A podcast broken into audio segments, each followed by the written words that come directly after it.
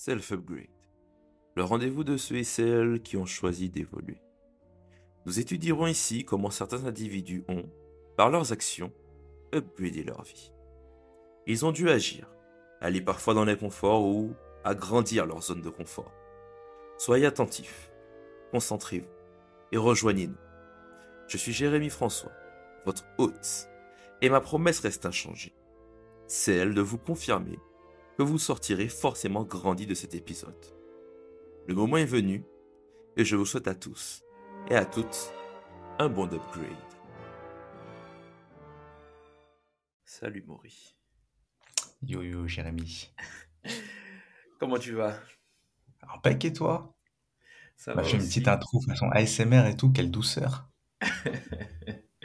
Tu sais, pour moi, euh, comment dire ça? Je suis, très, je suis très content de t'avoir sur le podcast parce que je trouve...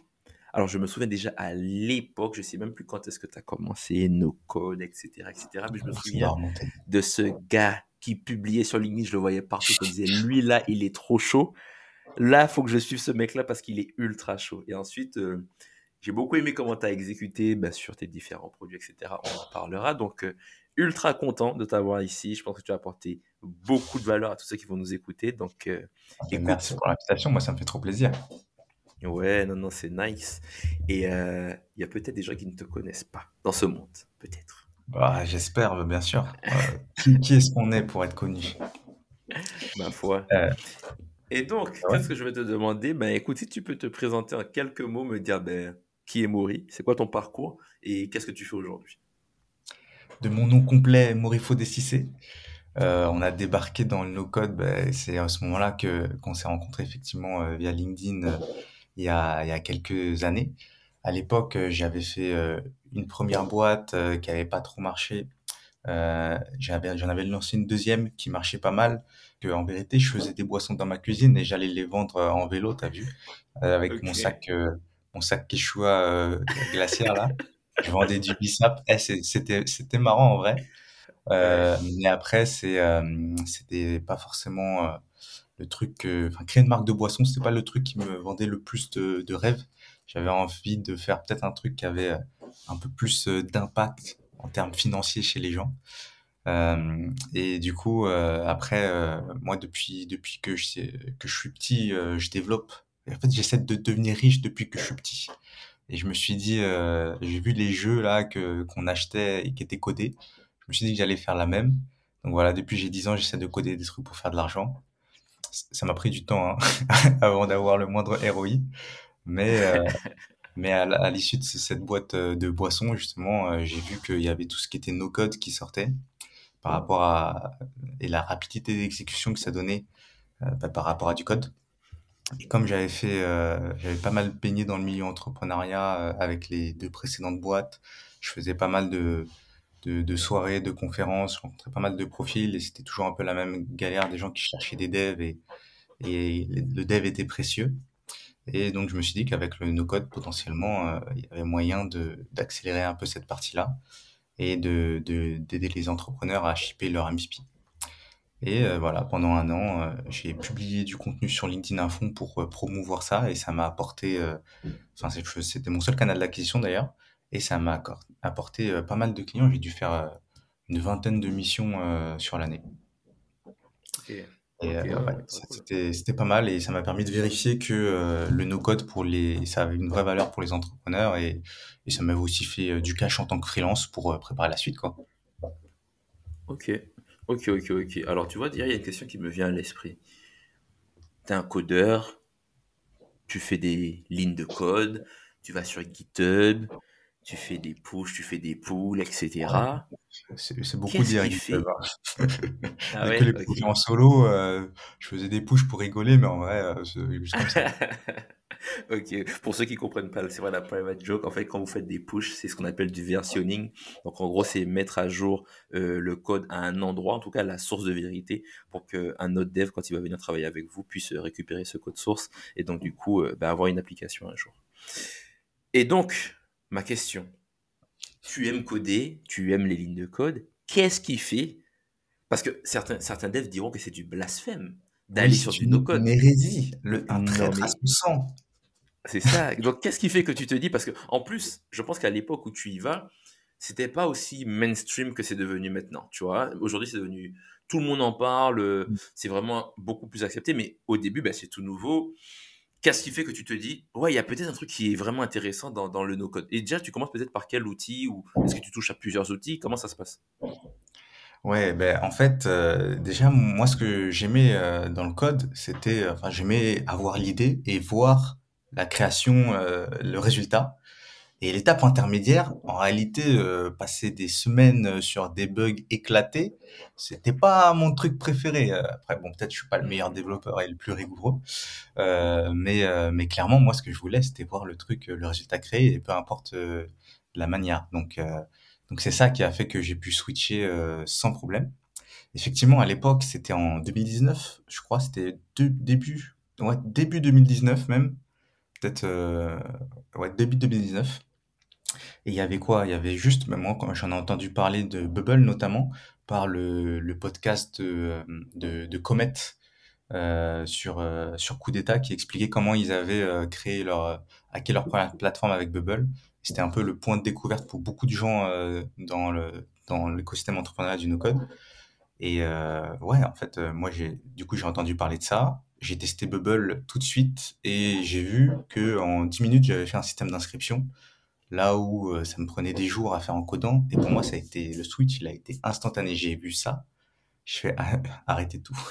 Euh, non, c'est le truc est le truc est trop fort. Donc j'ai au- aucune aucune peine à à mettre le code de, de côté, disons, et à, à entrer full sur Bubble.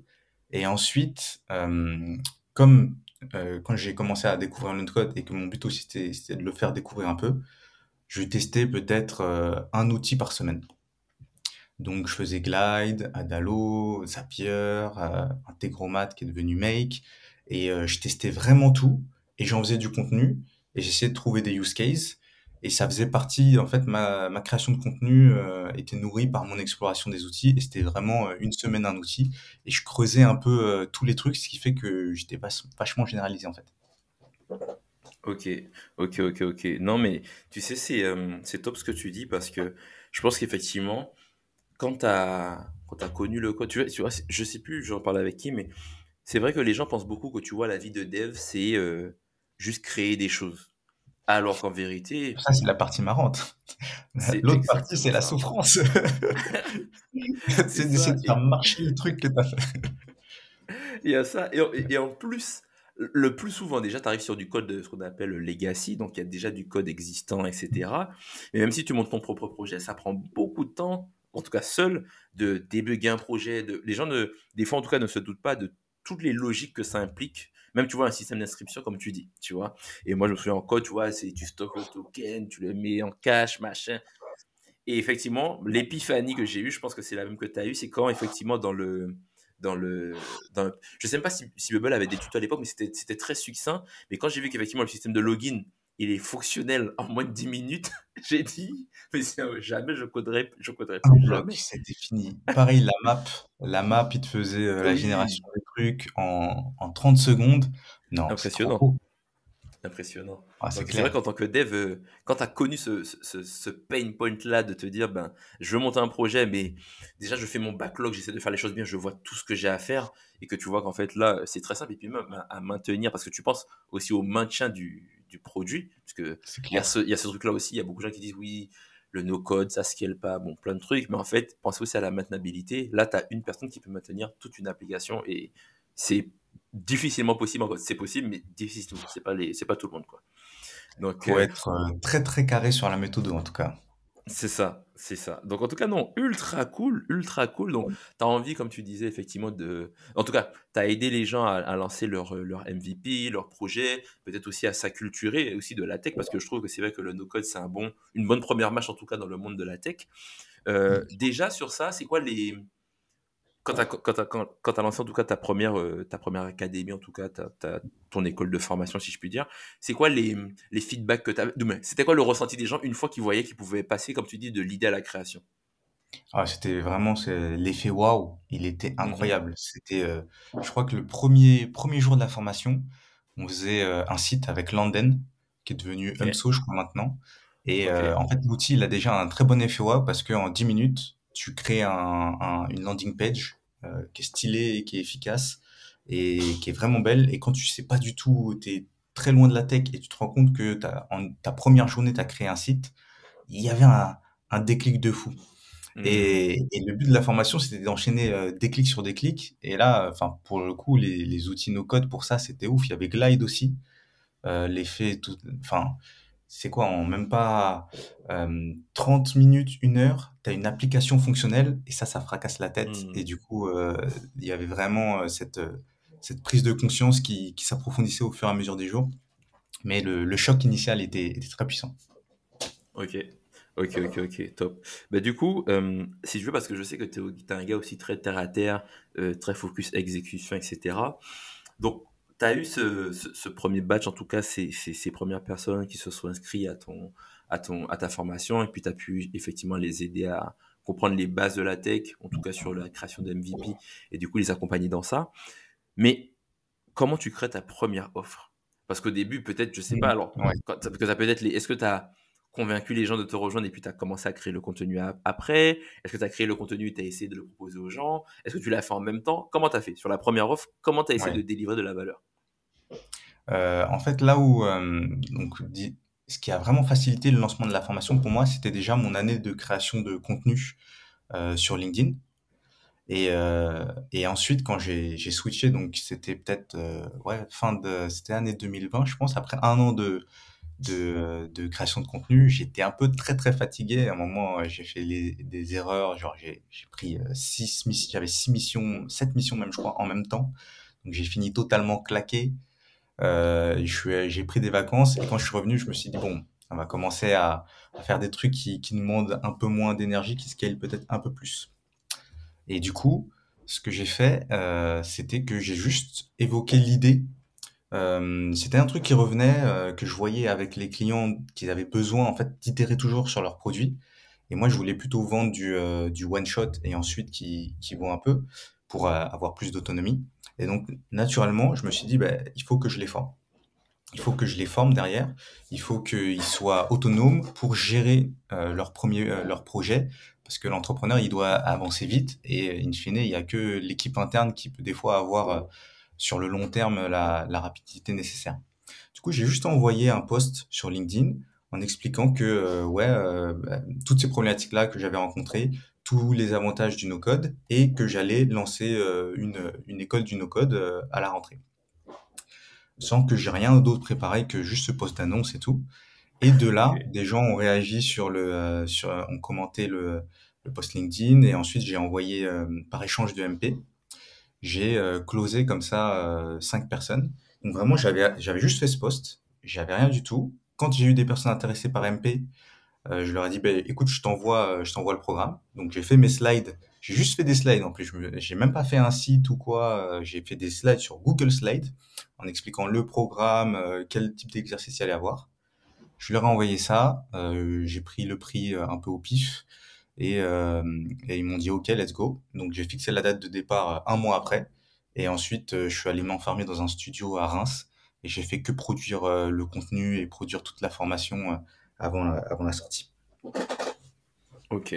Ok, ok, ok. Non, non, très, très, Attends, très, très D'ailleurs, même, c'était encore, euh, c'était le moment où j'ai lancé euh, la formation, c'était euh, encore dans un contexte un peu, un peu différent, parce que de base, c'était Simplon qui m'avait contacté pour faire justement une, une formation no code.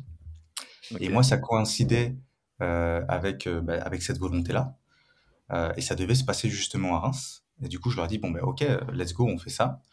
Euh, j'avais préparé un petit peu des petits trucs, mais j'avais le temps et j'avais pris, euh, j'avais pris le logement. Et ils avaient an- annulé, je crois, à la, à la dernière seconde. Et euh, là, je me suis dit, wesh, Hmm. j'ai pris un Ah logement pour rien.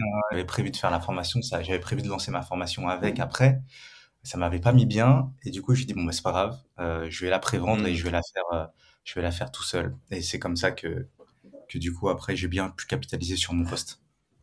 Ok. Mais tu vois, c'est c'est marrant parce que des fois, tu te dis, euh, le hasard n'existe pas, quoi. Parce que peut-être que sans ça, peut-être que tu n'aurais pas lancé de cette façon-là, aussi C'est vite, clair. etc. Donc, Des fois, c'est un mal pour un bien, quoi. Et seum sur le moment, mais au final, ça m'a bien servi.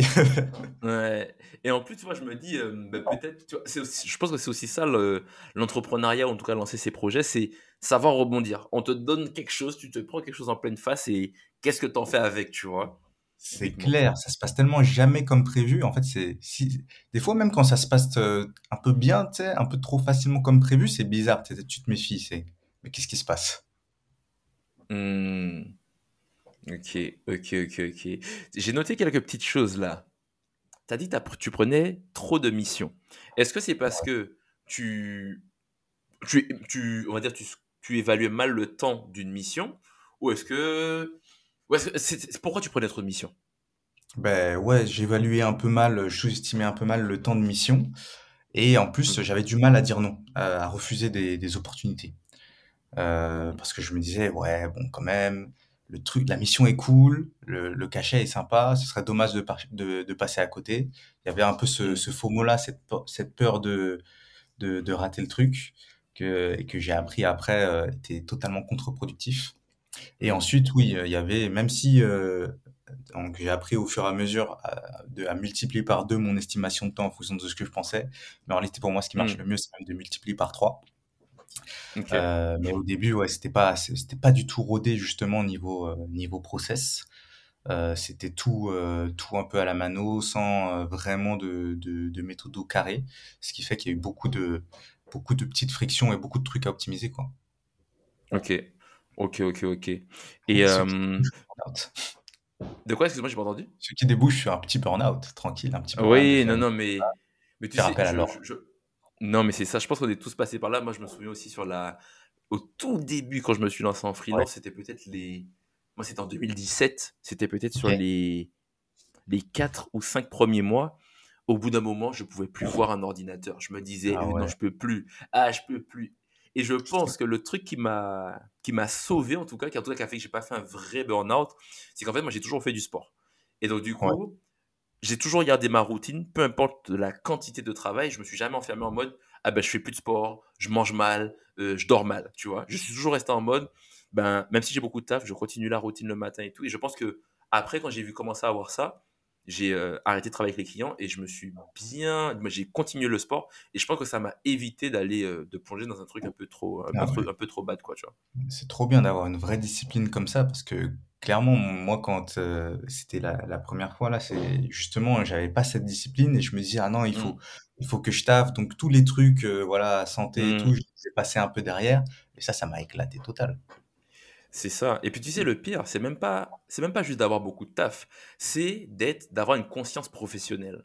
Quand tu t'es engagé sur un truc et que tu vois la montagne de trucs, et en plus toi, je pense que tu es peut-être un matheux, mais tu vois la montagne de trucs, tu vois le temps que tu as, tu te dis mais y a, y a l'équation elle est pas bonne, je pourrais pas, je pourrais pas y aller. Et donc tu te dis comment je vais gérer ça, mais en fait toute cette réflexion là, ben, en fait ça te fait rester statique et te dire par où je commence en fait? Et après ben ça fait un truc qui fait t'as une espèce de voile et tu te dis vas-y, je peux pas, c'est chaud, tu te fond, tu t'en veux. Et après au final ça peut faire un bad trip quoi.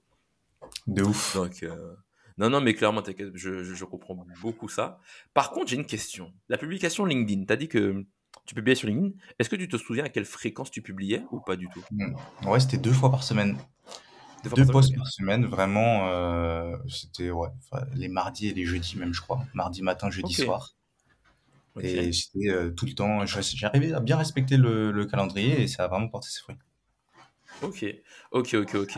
Et tu penses quoi du coup? Parce que tu dis que t'as, en tout cas, tu as été assez un peu, un, un- un- comment dire ça? Tu as un peu documenté ce que, tu, ce que toi tu voyais, ce que tu trouvais, les, les outils no-code, comment ça marchait, etc. Donc, très édu- en, en tout cas, un contenu très éducatif.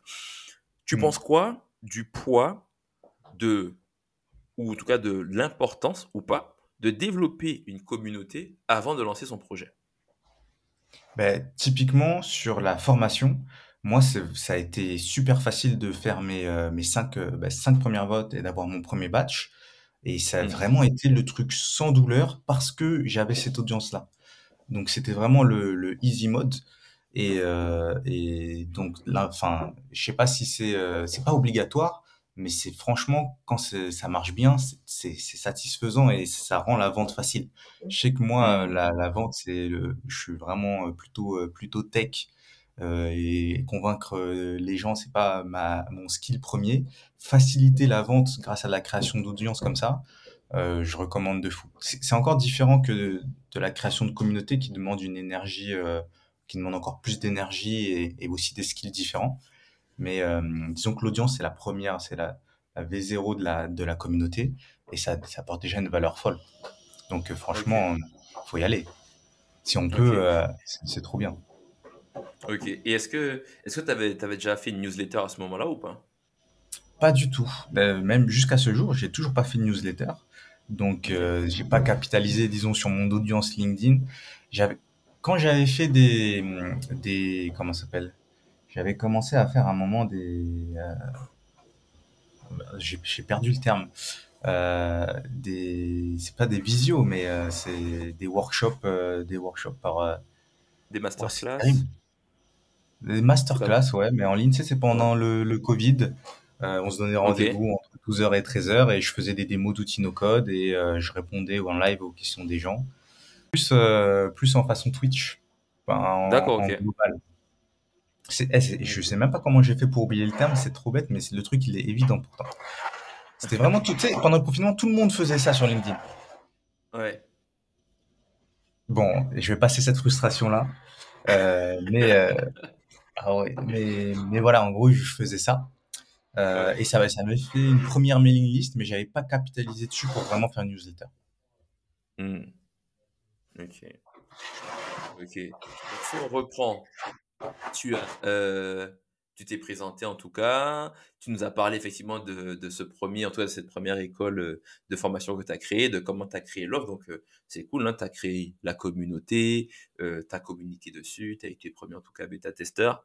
Mais donc, du coup, donc, et puis, tu as eu la période j'ai l'impression puisque c'est assez commun à pas mal de gens, c'est euh, il y a un moment où les gens s'enferment comme dans une tu sais comme dans une cave en mode bon là j'ai un objectif. Ça va être que ça jour et nuit et je vais délivrer délivrer délivrer. J'ai l'impression qu'il y a beau... en tout cas avec beaucoup de gens qui je parle il y a toujours cette partie là un peu euh, je m'enferme à un moment il faut que je délivre quoi tu vois. Ah ouais, ah bah là, clairement, moi, c'était quand je suis allé dans, dans la cave, euh, dans la cave à Reims, hein, et c'était, c'était vraiment marrant, mais c'est parce que j'avais que un mois, et je pouvais, enfin, je me suis, j'avais cette, euh, cette théorie de, il fallait que je me mette dans la merde pour être productif, en fait. Il fallait vraiment Mmh. que, que ce soit chaud de ouf et que ça démarre pour que là, je, je carbure. Mmh. Ouais, non, non, mais, euh, mais, mais clairement. Et donc, du coup, donc, quand tu as créé cette première, euh, cette première offre, rappelle-moi ton, le, en tout cas, le parcours ou la cohorte, ça a duré combien de, combien de semaines? C'était euh, une cohorte en quatre semaines. Euh, et c'était, on se voyait, on avait deux visios par jour sur la première, euh, la première euh, version. Donc une visio le matin pour kickstarter un peu la journée, c'est quoi les exercices, c'est quoi les objectifs, et une visio en début d'après-midi pour se débloquer un peu là où il y avait des petits problèmes, qui en étaient où, s'échanger des tips entre entre les apprenants. Donc ça, c'était la, la première itération. Et au, au fur et à mesure des itérations, c'est resté sur du quatre semaines. C'est juste la fréquence des, qui, a changé, la manière d'aborder les exercices et la manière de communiquer entre les, entre les apprenants qui, qui a un peu évolué. Ok, ok, ok, ok. Et tu vois, tu parles du coup d'itération. Comment, euh, parce que du coup, je pense qu'un produit est toujours amené à, évoluer. En tout cas, on peut toujours se rapprocher exactement de ce que veulent nos utilisateurs. Comment justement tu as géré ces itérations? Est-ce que c'était des formulaires que tu avais mis en place à la fin de chaque cours? Est-ce que c'était des discussions un peu asynchrones ou informelles? Comment tu as géré, comment tu savais euh, sur quel axe tu devais euh, t'améliorer, en tout cas itérer, et euh, comment tu récoltais ces ces feedbacks-là? Ouais, bah, c'était l'avantage d'avoir des petites euh, cohortes, donc c'était entre 5 et c'était vraiment 10 personnes le max. Euh, c'est que bah, je les connaissais tous euh, vraiment bien, on se voyait souvent, et c'est que au fur et à mesure déjà je leur posais des questions, mais surtout à la fin, je prenais euh, minimum une heure avec chacun pour faire le point sur leurs objectifs, euh, faire le point sur leur ressenti de la formation, euh, comment ils se sentaient en confiance justement pour atteindre leurs objectifs derrière, parce que moi ce qui m'intéressait surtout, c'était qu'une personne vienne avec ses objectifs, je veux sortir mon SaaS, euh, je veux trouver des missions, euh, je veux devenir freelance, c'était euh, de- c'était qu'elle y arrive. Et c'était enfin c'était ma seule métrique d'ailleurs, c'était combien on réussit à atteindre leur objectif à la fin. Et donc c'était vraiment pas c'était euh, que du call et euh, de euh, de l'intuition vraiment, je tourne beaucoup, beaucoup à l'intuition et assez peu à la data finalement. Ce qui est, ce qui demande. Je me suis rendu compte que ça demandait plus d'énergie parce qu'en fait, quand tu dors pas, c'est parce que ton intuition elle travaille la nuit pour faire les liens entre tous les trucs. Alors que je me dis quand c'est la data, c'est l'ordinateur qui travaille la nuit. Mais à part le, les petites, les petites pressions comme ça et tout, ça, ça, ça a bien marché jusqu'à présent. Et du coup, c'était vraiment. Après, je suis devenu vraiment très proche de, de chaque personne que, que j'ai formée finalement, parce qu'on était, on était ensemble. Et, euh, et jusqu'à aujourd'hui, euh, on est encore euh, vachement en contact. Et mais c'était vraiment des calls et faire. euh, Je prenais un mois entre chaque session pour euh, faire pour prendre le temps de digérer tout ce qui s'était passé, tout ce qui avait été été dit, et de balancer la nouvelle version et de rendre les choses euh, ah, je me suis rendu compte après que le plus important, c'était le cadre en fait que tu donnais et de de- d'essayer de, manager la motivation pour arriver au bout des quatre semaines sans, sans drop et sans être frustré. Parce qu'en fait, ce que les gens venaient chercher dans la formation, c'était davantage un cadre euh, pour, euh, pour réussir à se canaliser que- qu'autre chose. Hmm. Ok. En fait, c'est c'est- c'est- c'est- c'est top ce que tu dis parce que c'est toujours un truc que, que j'avais pensé, puisque moi aussi j'étais euh, dans la formation chez Stripe. C'est qu'en fait, il y a beaucoup de gens qui vont mesurer le succès d'une formation par le nombre d'inscrits. Mhm. Mais, alors, c'est un succès pour toi en tant, en tant- en tant que, form- en tant que Financier, c'est vendeur, en tant que sales en tout cas. Mais effectivement, regardez, en tout cas, corréler ça au nombre de personnes qui ont réussi à atteindre leur objectif, ça pour moi c'est une vraie métrique. Tu Mhm. vois? Parce que ça, effectivement, euh, en fait, c'est, en plus, c'est une boucle vertueuse parce que si quelqu'un avait un obje- est venu avec un objectif A, que ta formation est passée par là et qu'il a atteint son objectif A, forcément, il va en parler, il va recommander, il va montrer aux autres, etc. Tu vois? Donc, euh, ça, c'est une vraie métrique, ça. De fou. Et d'ailleurs, en plus, bah, j'avais, je mesure, enfin, je mesurais vraiment rien, mais je sentais que j'avais un bon KPI puisque finalement, après, sur le batch 2, c'était que des personnes qui avaient été euh, référées du, euh, du batch 1 quasiment. Il y avait peut-être Mhm. 70 personnes qui venaient de referral. Et à chaque fois, en fait, c'était énormément de referral. Et après, euh, a posteriori, je, je sais pas si c'était forcément une bonne chose, mais moi, j'étais vraiment impliqué. En fait, chaque personne qui dropait, parce qu'il y en a eu qui ont droppé de la formation, je le vivais vraiment comme un échec personnel. Et j'étais Hmm. vraiment dégoûté et je faisais vraiment tout pour pas que ça arrive. Euh, et euh, c'est ce qui m'a fait aussi euh, vraiment chercher. euh, Après, je suis tombé dans tout ce qui était gamification justement, et là, euh, ça a été un gros kiff aussi. Il y a vraiment beaucoup de choses à faire sur ça. Mais euh, mais c'était vraiment ouais, c'était vraiment un échec personnel quand quelqu'un il, il dropait, et ça, c'était le truc que j'essayais d'éviter à tout prix. Ok, ok, ok, ok. Ouais, en plus, euh, tu vois, tu as, parlé de gamification. Je sais que c'est en tout cas, c'est un sujet qui t'a, soit qui t'intéresse toujours, en tout cas qui t'a beaucoup intéressé à, à- à un instant T. Et je me souviens en fait de, de la fois où on s'est vu justement à la Felicita et que je pense que tu m'as parlé de gamification au moins 1h30, 2h. T'es Et matrixé! non, mais, mais, mais pour les bonnes raisons. Quand je dis ça, c'était vraiment positif parce que je me disais, mais ouais, mais il, il a raison de ouf, la gamification et tout, c'est un truc de ouf. Donc, est-ce que tu peux nous parler de gamification ou comment tu as, à un moment, à un instant T, tu as essayé de saupoudrer, je dirais, ce produit-là de, de gamification Ok.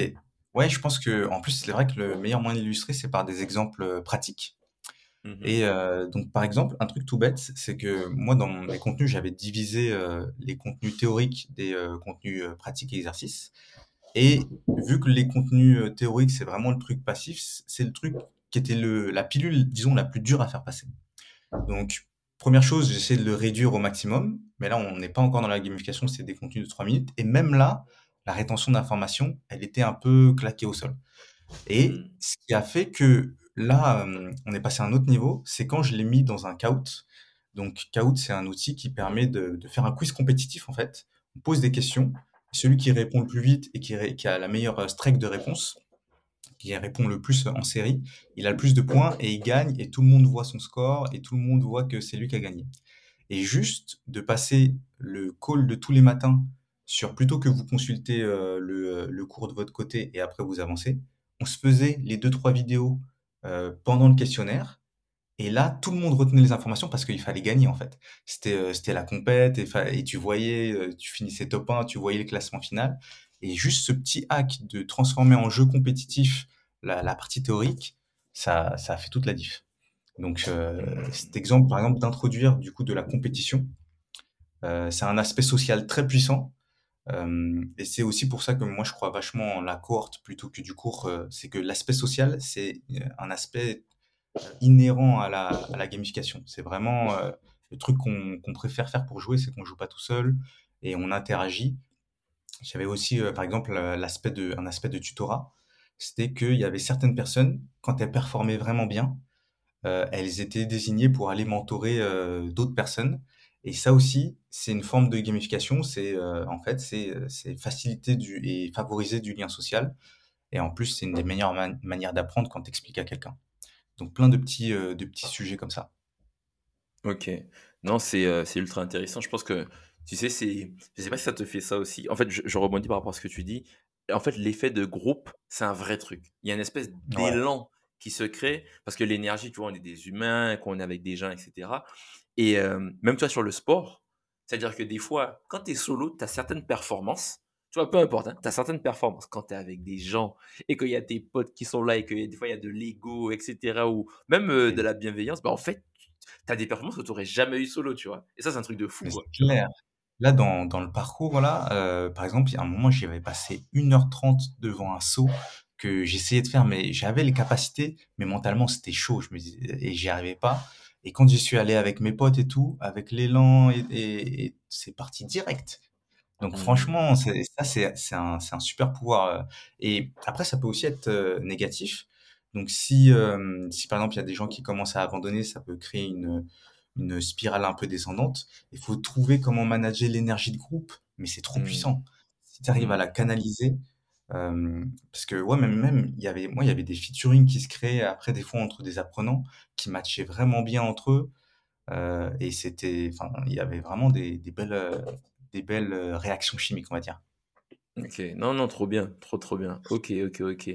Parce que oui, Maury fait du parcours. Tu, tu nous dis deux mots sur le parcours et pourquoi t'aimes ça? C'est ça, euh, j'ai dit euh, parcours, mais c'est plus de l'art du déplacement. Parcours, c'est juste que tout le monde connaît, c'est le truc où on saute entre les bâtiments. Mais en fait, ça, a été créé à, à Évry par euh, les Yamakasi et ça Mhm. s'appelle l'art du déplacement.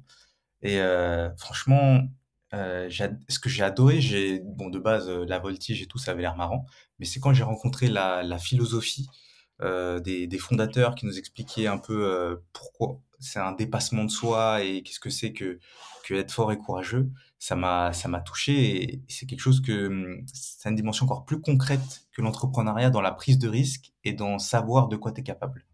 Euh, et tu as une réponse immédiate. En plus, par exemple, dans la gamification, un truc important, tu vois, c'est d'avoir le feedback instantané. C'est quand tu fais une action, de savoir si c'est bien ou pas. Et des fois, en entrepreneuriat, tu tentes des trucs, mais tu sais pas tout de suite si ça marche ou pas, tu doutes, euh, tu es un peu perdu. Là, si tu lances ton saut, si tu te casses la gueule, tu le sais tout de suite. Euh, et Hmm. il y a ce, ça donne ce côté un peu, euh, un peu ad- addictif et stimulant. Et euh, ça donne, enfin, ça, ça a un côté concret du coup très, très puissant que pour moi je suis tombé totalement fan et, et en plus du coup là ça me donne une discipline sportive de fou et euh, c'est c'est très cool parce que contrairement à une machine comme toi, tu vois, moi j'arrivais pas à aller à la salle et à me motiver vraiment. À bout d'un moment, je, je sais pas, il y avait un truc qui me manquait et ça euh, pour le coup, euh, je l'ai trouvé, euh, je l'ai trouvé à l'art du déplacement et à, le fait de bouger avec les autres. Et bah, pour toujours faire dans la boucle de la gamification, c'est un truc qui est un principe fondamental, c'est que chaque personne est un joueur de type différent. Et même dans différentes situations, tu vas être un joueur de type différent. Donc tu peux être plus un joueur social qui va avoir plus d'énergie avec les autres et dans l'interaction qui, qui va qui va thrive. Et tu peux avoir des joueurs de type soli- solitaire. Tu vas avoir des joueurs qui vont plus être dans la créativité, euh, d'autres qui vont être dans l'accumulation. Et en fait, la difficulté dans la gamification, c'est de créer une expérience qui va satisfaire tout type de joueur et chaque type de joueur va apporter à un autre type de joueur pour créer vraiment des boucles des boucles euh, un peu comme une économie, euh, comme une économie finalement. Et en fait, on peut pas créer un jeu pour un seul type de joueur parce que c'est pas un Hmm. persona.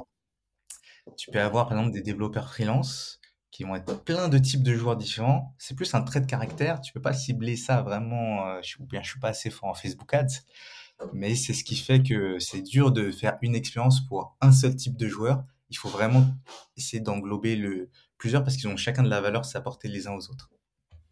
Non, non, bien sûr, mais c'est sûr que. Déjà, merci pour ton partage sur ça parce que moi, j'ai toujours respecté. euh, Déjà, les gens qui jouent avec. Moi, j'appelle ça jouer avec la mort. hein. Sauter entre les bâtiments. Non, non, non, non, non. Moi, je ferais pas ça. Ah, c'est c'est technique. En Ouais. plus, je me suis blessé il y a pas longtemps et ça m'a vraiment mis euh, dans le, dans le mal pendant peut-être un mois et demi. Mais euh, c'est ça aussi, c'est re- recommencer la pratique qui m'a fait revenir et qui m'a fait reprendre euh, beaucoup, beaucoup mieux en santé. Et euh, non, c'est vraiment, c'est mentalement, c'est, je trouve, c'est, ça prolonge encore l'entrepreneuriat sur euh, la découverte, euh, la découverte de soi. J'apprends beaucoup. Et là, par exemple, tu vois, quand je, lan- je lançais un nouveau produit et je commençais à avoir des doutes, euh, ah, est-ce que ça va passer et tout. Et je me suis souvenu de un moment où j'avais réussi à grapper une corde, 7 mètres de corde à un bras, parce que il n'y avait pas le choix, parce que j'avais décidé que j'allais le faire, et je l'ai fait. Mhm. Et je me suis dit, bah, si j'ai réussi à faire ça, je peux aussi réussir à lancer ce produit et à ce truc-là. Donc moi, je me sers vraiment de côté retour immédiat de, la pratique pour me dire je me suis prouvé que je pouvais le faire, même si j'ai pas le retour immédiat euh, sur, euh, sur l'entrepreneuriat, euh, il n'y a pas de raison, on applique les, les mêmes choses, la même mentalité surtout, et let's go. Ok. Non, non, super, super intéressant. Et puis, ouais, c'est vrai que, déjà, un, je trouve que c'est cool d'avoir, je dirais pas un exutoire, mais en tout cas d'avoir une, un truc un peu physique, tu vois, sur, euh, parce qu'on est, bah, Ouais, l'entrepreneuriat, on fait beaucoup de choses. Alors, ça dépend de l'entrepreneuriat, mais ça, sur les business Ouais, digitaux, on est beaucoup dans la tête. Et c'est vrai que ouais, des fois, on se prend la tête pour des trucs, mais en fait, ta vie, elle est pas en jeu, vraiment, tu vois. C'est, t'es pas, t'es pas non plus en train de mourir, quoi. Et puis là, en fait, euh, avoir une activité physique à côté, c'est, trop bien. Je pense que c'est vraiment un bon, un bon complément. Ouais, en Ok, tout cas, ok, je sens ok. que d'avoir ça dans ma besace, ça, ça m'apporte sur le long terme. Ouais, non mais c'est cool, c'est trop trop trop cool, trop trop cool. Ok, donc euh, aujourd'hui, est-ce que tu peux nous parler peut-être d'un produit euh, que tu vas lancer, si tu veux en parler, ou d'un produit que tu as lancé récemment? Donc qu'est-ce que tu souhaiterais aborder? Carrément, ben là, le produit que je suis en train de lancer euh, en ce moment. C'est justement un produit qui visait à résoudre tous les problèmes de process que j'ai eu en tant que freelance moi-même ou en tant que, en tant qu'agence quand euh, j'ai commencé à travailler avec d'autres développeurs et avec euh, des, des product, euh, des product managers et des sales et à essayer d'assembler toutes les équipes. Et c'était en fait, bah, j'ai constaté qu'il y avait plein de, de longueurs et de tâches ingrates dans, dans la durée de vie d'un projet. À commencer par faire, faire son devis rapidement. Des fois, c'est quelque chose qui va pas closer, mais tu dois quand même y passer du temps et c'est quelque chose que tu factures pas. Euh, et surtout, par exemple, la rédaction du cahier des charges. Donc là, le premier produit que je viens de lancer, ça résout ces deux problématiques-là. C'est un chatbot qui va poser euh, au client euh, les, premières questions rapides sur le projet, qui va faire des suggestions, qui va le guider vraiment en trois, quatre questions pour qu'il soit capable de bien expliquer ce dont il a besoin. Et qui ensuite, à partir de ça, va sélectionner direct les fonctionnalités, qui va annoncer, bah, écoute, ça va te coûter tant, ça va prendre tant de temps à développer. Voilà chaque fonctionnalité qu'on va développer. Et pour chaque fonctionnalité, qui va générer aussi des critères très, euh, très précis de qu'est-ce que c'est que la fonctionnalité livrée ou pas. Ce qui va permettre de se mettre d'accord tout de suite avec le client. Ah ben, tel critère, tel critère, tel critère, c'est ça qu'on appelle des critères d'acceptation. C'est ça qu'on va, faire et rien d'autre. Ça évite les surprises. Et plutôt que de rédiger tout ça soi-même, d'y penser, là, c'est GPT qui travaille pour nous et qui nous fait peut-être 80-90% du travail et nous, on vient juste euh, faire des petits ajustements. Donc ça nous permet de faire ce cahier des charges souvent euh, qui est très laborieux et du coup on a un peu la flemme d'aller au bout euh, et on, commence à build. Là il les fait rapidement et ça nous empêche les allers-retours de fin de mission qui sont vraiment ce qui bouffe ça, bouffe l'énergie en tant que freelance ou en tant qu'agence c'est vraiment ce qui tue qui tue tout. Ouais, toute façon, je... quand tu dis ça, je, je sens que tu as quand même pas mal d'expérience parce que Pas mal déjà, de en souffrance fait, surtout. parce que c'est vrai qu'à partir du moment, en fait, moi j'ai compris un truc, en tout cas même en business de façon générale, mais aussi beaucoup sur la, la prestat de service, c'est qu'à partir du moment où tu laisses un quiproquo, il y aura des problèmes. Oh non mais Il y aura des problèmes, mon ami. Si Ah tout le monde n'est pas aligné et n'a pas compris la même chose et n'a pas les mêmes attentes, il y aura des problèmes. Ça ne veut pas dire que vous êtes des mauvaises personnes, hein. ça ne veut pas dire que le Non non client est mauvais ou que le dev il est pas, bon, mais vous n'êtes pas aligné. Et ça, effectivement, comme tu dis, le cahier des charges, en tout cas, un document de l'écrit, c'est ultra important de dire noir sur blanc, voici ce que vous attendez, voici ce que vous demandez, voici ce que ça doit faire. Fin du game. Tu vois? De ouf. Et c'est là où, par exemple, je trouve que, et- et comme ça fait deux, trois mois que j'expérimente avec euh, GPT et tout, que je, je suis vraiment impressionné sur sa capacité à être un assistant. Par exemple, il y a des trucs auxquels tu penses pas forcément, mais lui, il va te les sortir et ça va te rappeler le truc. Euh, ben, dans, dans le développement d'applications, on pense jamais, par exemple, euh, on dit, bah, faut que ça charge, euh, on se dit jamais, ça va, ça va, ça va charger vite, ça va être, on se dit, ça va être fluide, mais c'est, c'est pas précisé. GPT, lui, va te dire, bon, ben, temps de chargement de 2 secondes sur un réseau euh, 4G, par exemple.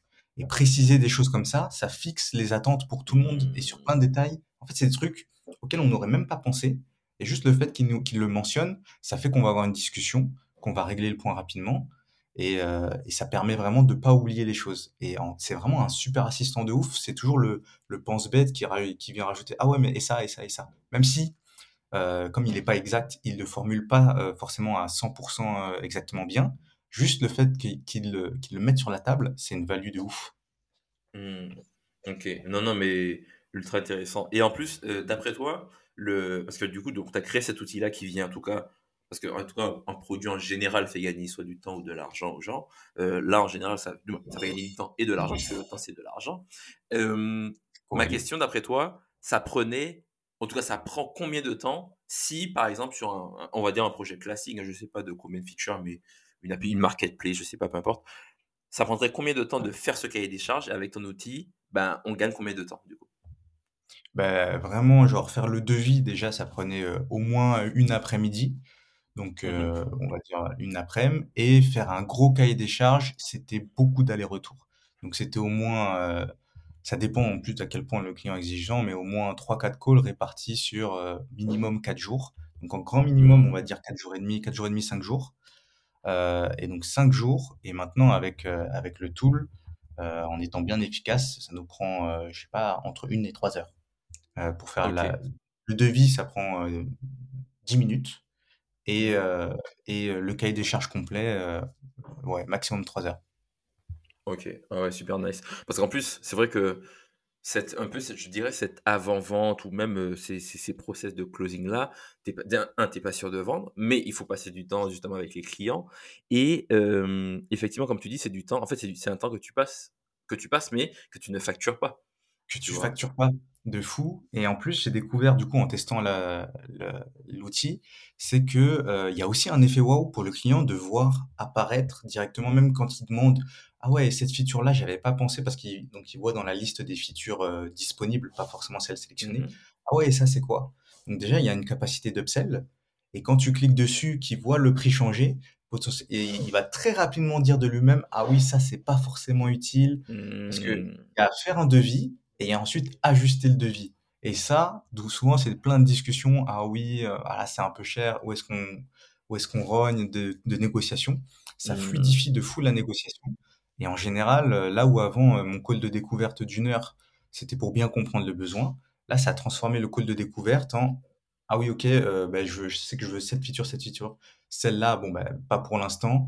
Et, et en fait, il a déjà le devis et il sait déjà s'il va, s'il va partir dessus ou pas. Il a juste à prendre la décision et, c'est réglé, quoi.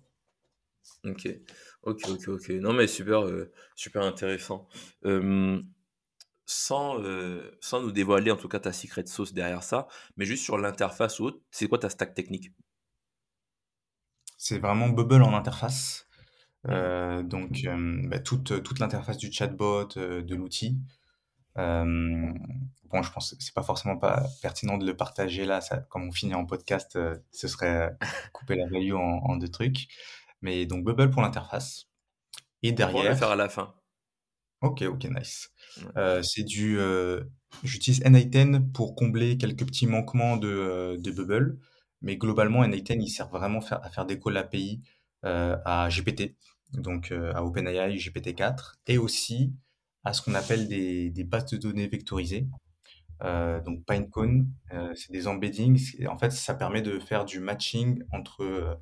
si j'ai un texte qui parle de quelque chose, je vais le comparer à moi ma base de fonctionnalités pour savoir laquelle euh, correspond le plus à ce texte-là. Et c'est ça qui me permet de prendre ce que le bot euh, a comme résultat à une base de fonctionnalité qui est déjà préexistante.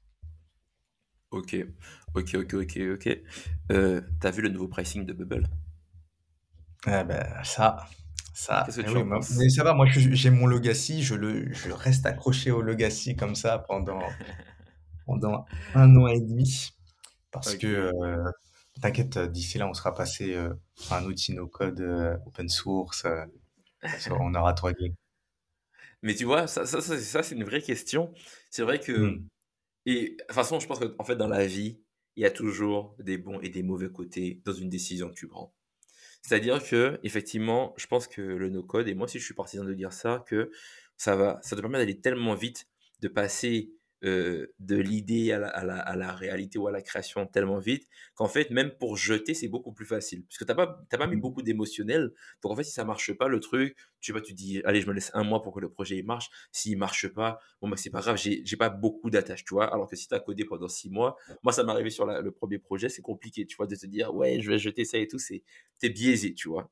Clair. Et donc, ma question, tu penses quoi justement des outils no-code? Parce qu'effectivement, ça va très vite, mais au final, l'outil euh, ne te donne pas en vrai la même liberté que tu as quand tu, quand tu fais du code, en vrai, tu vois. Donc toi, tu penses quoi de ça euh, de, de, je, je dirais pas que c'est un peu euh, cadenassé, mais un peu quand même, tu vois, dans le sens où bah, tu utilises l'outil, ok, mais bah, tes données sont...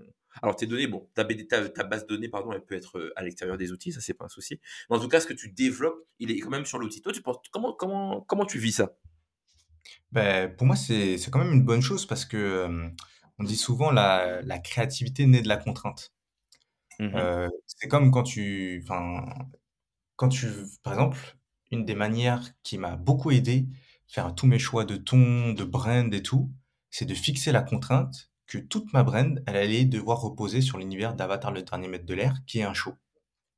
Et à Mhm. partir du moment où j'ai posé ça, il y avait plein de trucs que je pouvais pas faire, mais dans les trucs que je pouvais faire, les décisions étaient beaucoup plus rapides euh, et, euh, et c'est, ça fait aller plus vite en fait.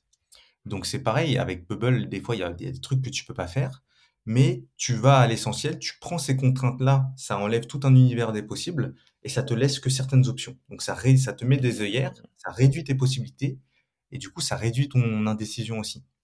Ce qui est, euh, ce qui est franchement une très bonne chose. Et donc pour moi, c'est sur cet aspect-là euh, qui est un peu restrictif. À partir du moment où tu sais que ça va te permettre de faire ce dont tu as besoin, c'est une bonne chose qu'il y ait plein de choses qui sont impossibles. Et pour moi, c'est au même niveau que quand tu fais, euh, quand as une brand et que tu fixes tes contraintes de, brand avec un portrait chinois. Ou euh, pour moi, c'est un hack qui a changé ma life de tout fixer sur un show parce que vraiment ça, ça, ça rend tout évident. Ah ouais, je veux faire une communication, bim, je chauffe un gif, il y en a pas des milliers, c'est celui-là qui match le mieux. Euh, c'est parti. Hmm. Ok, ok, ok. Non, non, super, euh, super intéressant. Et donc, du coup, donc là, c'est sur la phase, euh, en tout cas, je sais que tu es dans la phase de validation de l'idée. Là, en tout cas, je, je mets toujours ça, c'est un peu, je mets des guillemets, un peu un unfair advantage, mais comme toi-même, tu es passé par ce pain point-là, la vérité, c'est que tu dois trouver d'autres Maury Foldé qui sont passés, en tout cas, qui ont en ce moment ce pain point-là. Tu vois? Je pense que c'est plus Euh, simple, c'est plus clairement.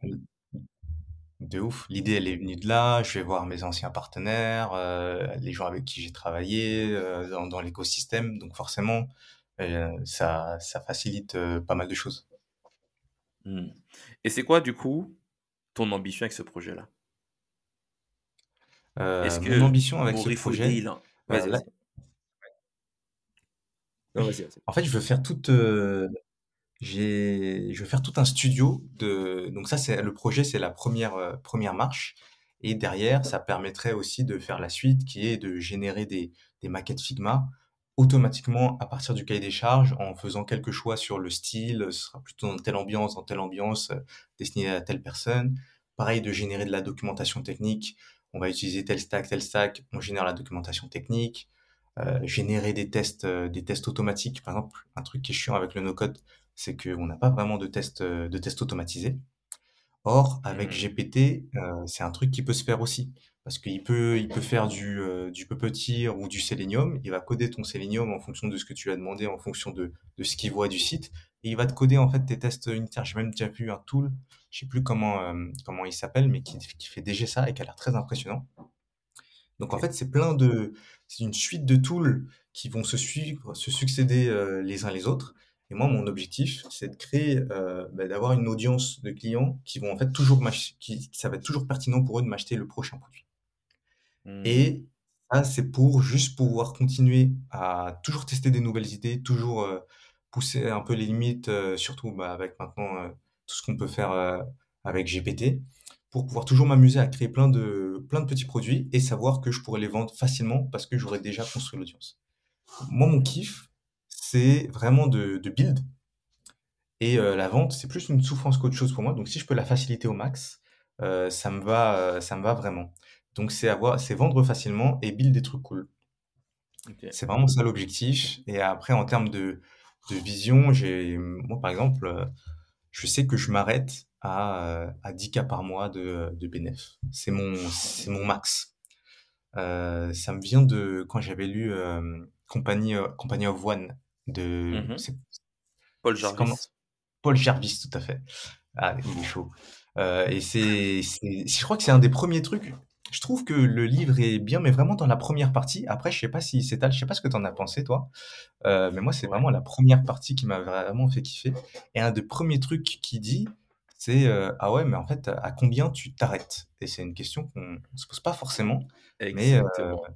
Ouais et ça ça fixe les choses. Donc comme ça, moi, je sais que j'ai tel objectif et au bout d'un moment, heu, peut je construirai plutôt des produits, heu, soit qui qui vont pas forcément je vais pas avoir besoin de les monétiser ou alors ce sera vraiment très, très, très facile à monétiser et sans pression, quoi.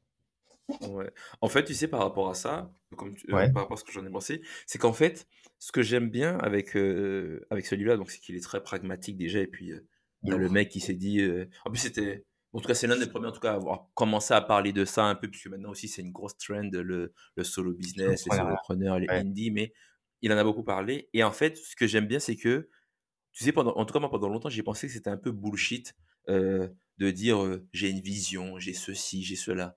En vrai, frère, euh, moi je me disais, tu fais du bif, tu fais de l'argent, tu réfléchiras après. Mais en fait, c'est un, un, un, un espèce de, de cyclone dans lequel tu te lances et en fait, tu, tu penses que tu n'as jamais assez. Surtout en plus, si tu viens de loin, tu te dis, bah, il y a toujours une opportunité, je la saisis. Mais en fait, effectivement, quand tu as cette question de se dire, bah, en fait, qu'est-ce qui t'anime vraiment et où est-ce que tu veux aller? En fait, tu commences à aller chercher au fond de toi, à te dire, ben, Ok, comme tu vois, 10K ça me va, 15K ça me va, 5K ça me va, peut-être ajouter 500 euros de plus parce que je sais que je n'aurai pas en augmentation de salaire par mois, ça me va, peu importe, tu vois. Mais à partir du moment où tu es aligné avec ça, eh ben en fait, ce qui est intéressant, c'est que tes actions découlent de ta vision, Exactement, tu exactement et vois. de la vision de la vie que tu veux construire et du coup, Mm, tu sais que la vie que tu veux cons enfin, du coup, ça a posé les choses, tu sais combien tu as besoin, mais en fait, tu sais pourquoi tu sais combien tu as besoin? Parce que tu sais qu'est-ce que tu veux faire avec et du mm, coup, ça exactement, tout découle de là, en fait. exactement. Et donc, euh, non, non, je suis, c'est super intéressant. Il y a aussi un autre qui est bien, je sais pas si tu l'as eu, c'est euh, The Minimalist Entrepreneur Non, de, je je crois, que. Je crois que c'est le mec qui a fondé Gumroad, qui a écrit ce livre-là. OK, Pardon, euh, OK, si je me trompe, mais je crois que c'est ça. Sahil? Ouais, voilà, je crois que c'est lui, ouais. Attends, je vais même checker en, direct, mais clairement, il a fait un, un bête de livre. En fait, moi, j'avais, il a fait en fait une, une, une série un peu sur YouTube en, en, en audio. Ouais, Sahil Lavinja. Et euh, Stéphane aussi m'en a parlé. Donc, euh, Stéphane Boudmi, shout out. Et euh, non, non, très, très, euh, très, très bon, quoi. Donc, non, non, très, très bon livre aussi. Donc, euh, ouais, franchement, j'aime bien, j'aime bien Mmh, cette vision je vais checker. De quoi? Ce minimaliste entrepreneur, je vais checker. Ouais, j'aime bien cette vision édulcorée de l'entrepreneuriat où t'es pas obligé d'aller. Déjà, t'es forcément, c'est- tu penses rentable. Et puis, tu sais aussi, il y a un truc, c'est que quand tu builds, je trouve, hein, que tu penses quand même rentabilité très tôt. Et tes choix, tu te dis, bon, ok, Mmh. on va voir si c'est rentable. Tu vas pas dire, euh, ben voilà, j'ai une source de revenus illimitée, j'ai levé des fonds avec un PPT, etc. Non, non, c'est très focus rentabilité. Ça vend, ou même pas rentabilité, mais au moins générer du CA au début, tu vois, en te disant, voilà, au moins ça vend, il y a un produit market fit, et puis là, je commence à aller faire d'autres choses, tu vois. Et ça, comme ça, ça t'empêche de tomber dans toujours build des features sur feature sur feature euh, pour euh, et jamais sortir le truc. Le fait d'avoir l'habitude de, de devoir le mettre dans les mains et le vendre, c'est que bah, faut que faut que ça sorte, faut que ce soit concret et il faut rapidement aller se confronter aux gens, quoi. C'est ça, c'est ça. Mais du coup, parce que moi, en tout cas, je trouve que t'es un gars, tu parles, t'es très à l'aise. euh, en tout cas, t'as l'air, t'as l'air assez à l'aise quand tu discutes. Qu'est-ce qui fait que la vente, c'est une souffrance? Tu as dit souffrance, Maury. C'est vrai, j'ai dit souffrance. En fait, pas, je j'aime vraiment pas, heu, convaincre les gens. C'est, heu, bon, pas OK. j'ai pas envie de passer du temps à ça, d'aller chercher le truc, je sais pas. C'est, parce que, j'ai fait des justement la la vente, après peut-être que je juste je le qualifie mal, mais quand je vendais ma formation par exemple, c'était super facile et du coup c'était pas c'était vraiment pas une souffrance. Juste je parlais de la vision que j'avais du truc et tout et heu, du prix et la personne disait: «Bon ben let's go». Et moi je veux vendre que que comme ça en fait.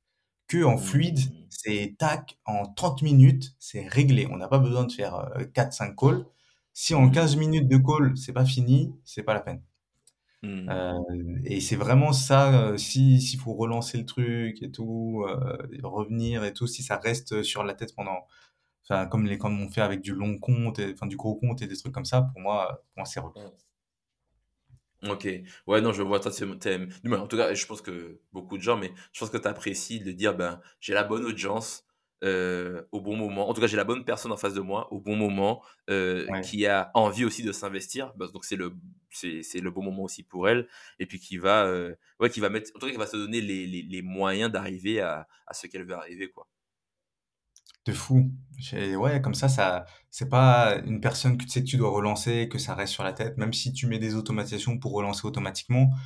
J'aime pas trop quand c'est le le truc qui s'étend dans le temps, il est on hold. Là, les produits, j'ai envie de les shipper, heu, toutes les X semaines, que ça part et après on on passe à autre chose et c'est pour ça que j'aime bien vendre comme ça aussi. One shot et après next.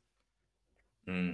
OK. Non, non, mais OK, donc je comprends, je comprends, je comprends, je comprends et donc du coup, pour ça, tu vas faire des landing pages de ouf, tu vas faire des des bons funnels pour ne pas du tout avoir à tu vas faire du product led growth, c'est ça aussi? Tu as regardé ou pas? Tu connais ou pas? Ouais, ah, le produit clé grosse, heu, à fond, à fond. Clairement, hem, là, heu, bah, typiquement, je pourrais enfin, en plus, il y a produit clé grosse combiné avec, heu, du programmatique SEO et depuis, bah, en plus, avec on peut faire en programmatique SEO. Mais typiquement, hem, j'ai envie de générer des pages, combien ça coûterait pour faire une application comme Uber, par exemple, et de juste générer avec mon outil le résultat et que les personnes, Mmh. heu, c'est l'outil en plus, il est interactif, donc ils voient la description de l'app, ils voient qu'ils peuvent modifier et prendre, je sais pas moi, les 100 apps, heu, 100 apps les plus, heu, les plus connues, les plus recherchées et et balancer ça comme contenu à Mmh. OK. OK, OK, OK. Non, mais très, très, très, très, très, très cool et parce que moi, je sais du coup que tu builds, que tu builds beaucoup, que tu en tout cas que tu es toujours sur ça. Comment tu gères, comment tu gères tes journées aujourd'hui? Bah, globalement, heu, en ce moment surtout, je travaille, heu, plutôt le matin et pas pas à grosse intensité. Heu, donc c'est vraiment des trois quatre heures. Dès que je me lève, heu, je taffe et ensuite, heu, le reste de ma journée, c'est, bah, c'est surtout du du sport. Heu, donc OK. avec, heu, avec le l'art du déplacement et tout. Heu et en vrai, c'est très très chill en ce moment et ça me permet de de faire des trucs un peu plus, heu, créatifs. Heu, donc ça, c'était vraiment pas mal pour quand je devais craquer un peu le build de l'outil, heu, parce qu'il y avait pas mal d'astuces à mettre en place. Là, je pense que, heu, pour la vente, c'est plus une phase d'exécution brute, donc c'est un peu, faut faut revenir à un truc un peu plus, un peu plus exécution et juste, shooter des DM, shooter du contenu et et balancer. Donc je sais pas si c'est aussi optimisé. On va voir un peu, mais pour l'instant, c'est vraiment euh, que des petites journées euh, très condensées, très focus. OK. OK. Hem, OK sur ça. Aujourd'hui donc, heu, est-ce que tu es plus, heu, team solo, donc je suis Maury et je m'arme, on va dire, d'automatisation pour aller construire des business? Ou est-ce que tu te vois, ben, avoir une petite équipe, heu, et cetera, travailler avec des gens? Euh, je me sens vraiment plus solo. Euh, bah, en plus, ouais, déjà, les automatisations, elles deviennent de plus en plus folles et ça permet de débloquer euh, des choses. Même le fait de mettre, juste mettre en place des automatisations, je trouve que ça débloque une manière de, de raisonner qui est, qui est vraiment intéressante et ça débloque des idées pour des produits et pour plein de choses. Et après, euh, je préfère dans quand euh, je travaille avec d'autres personnes, vraiment le faire en mode partenariat. Pas Mmh. forcément de, de recruter des recruter des gens parce que ça me j'aurais l'impression de me fixer un peu dans dans le temps et de m'obliger à générer du CA pendant un moment pour pouvoir euh, rémunérer certaines personnes. Euh, je préfère les trucs ben, encore un peu euh, quand c'est défini dans le temps. c'est un one shot. Même si par exemple avec un partenaire, j'ai fait des partenariats avec des agences, avec des agences no code, notamment Scroll d'ailleurs, avec qui ça s'est super bien passé, qui font du super bon, super bon taf. Et ben, je préférais, voilà, on, on est en partenariat sur cette mission, cette mission. Quand moi, par exemple, je pars faire autre chose, ben, il n'y a pas de, il a pas d'interdépendance et tout le monde est bien autonome. Je suis un grand fan de l'autonomie et de la liberté. C'est pour ça que j'aurais du mal un peu à, recruter et à dire, voilà, il faut qu'il y ait un CDI et tout, faut, faut régler, faut régler pendant, pendant tant de temps. Euh, ça me bloquerait un peu, je pense. Ok, ok, ok, ok. Non, mais c'est. Euh, ouais, non, mais je, je, comprends bien, je comprends bien ce que tu dis. Et puis, c'est vrai que. Faut, comme on dit, hein, il faut faire avec, euh, avec son caractère, avec comment on est, et puis cette liberté-là pour, pour être assez créatif. Je trouve que c'est déjà tellement assez dur de builder des produits que autant le faire dans des bonnes conditions. C'est clair, il faut vraiment le, enfin, faut s'explorer, se, connaître pour voir qu'est-ce qui marche le mieux. Et j'ai l'impression que être solo pour avoir euh, mettre toute la strate et, y aller, ça marche mieux pour moi en tout cas. Ok, ok. Mais donc du coup, euh, vu que tu es solo, tu as l'aspect, donc euh, tu build, donc l'aspect technique, si on peut dire. Tu as l'aspect produit, où tu vas quand même reprendre les feedbacks, les analyser, les implémenter. Tu as aussi l'aspect ben, marketing, parce que tu vois, tu vois, tu as parlé de contenu, etc. Tu as l'aspect sales, parce que tu, ben, tu fais du sales. Tu as l'aspect aussi opération quotidienne, peut-être que, je sais pas, il y a des factures, euh, des déclarations, ceci, cela, machin, etc. Comment tu arrives, en tout cas, comment tu gères le jump d'un sujet à l'autre? Tu vois, parce que dans une journée, peut-être que tu peux passer d'un sujet à l'autre. Comment tu arrives à gérer ça? Est-ce que tu es à l'aise avec ça? Comment ça se passe? Ben, J'essaie le plus possible de le découper en termes de phases. Parce que effectivement, passer d'un sujet à l'autre, c'est une perte d'énergie et euh, c'est un peu un défocus et c'est compliqué d'être euh, vraiment bien concentré. Donc j'essaie plutôt de faire des phases de euh, plusieurs jours d'affilée ou quand je, quand je dois build, ben, je fais mon build sur 3, 4, 5 jours et je fais que ça. Comme ça, ça me permet de vraiment plonger dans, la problématique. Et même après, quand, quand je me balade et quand j'ai la réflexion en arrière-plan, c'est beaucoup plus, beaucoup plus efficace. En tout cas, moi, j'ai l'impression de rentrer plus profondément dans les sujets. Et après, une fois que j'ai fini, bah là, j'ai fini ma phase de, phase de build. Bah là, c'est phase marketing. Donc, c'est bourriner, euh, le contenu, bourriner les DM, les outreach. C'est vraiment euh, toujours de faire des trucs, mais à, à, fond pendant un moment et de faire que ça, quoi. Un truc à la fois seulement. Hmm. Ok, ok, ok, ok, nice. Ben écoute, parce que moi je trouve qu'il y a beaucoup de valeur dans ce que tu as dit.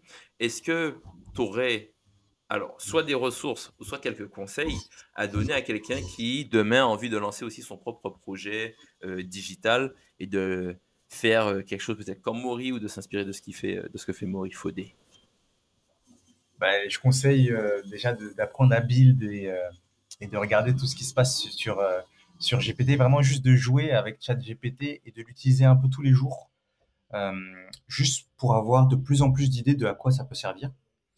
Euh, parce que plus on l'utilise, plus on se rend compte que euh, ça peut s'intégrer dans, le quotidien et ça donne vraiment des très bonnes idées. Et après, sinon, je sais que quand les personnes ne sont pas du tout habituées à vendre ou à prospecter ou quoi, euh, je trouve que Scalzia.co, c'est une super bonne ressource. C'est gratuit et il travaille les basiques euh, de manière très très efficace. En général, je le recommande, euh, je le recommande à tous les tous ceux qui veulent apprendre à, vendre un peu leurs leurs produits. Euh, penser côté côté offre, ça va déjà apprendre à construire des, des trucs sympas. Et non, leurs contenus sont, sont vraiment propres, c'est applicable, c'est gratuit, faut, faut pas se priver quoi. Mmh. Ok, ok, ok, cool.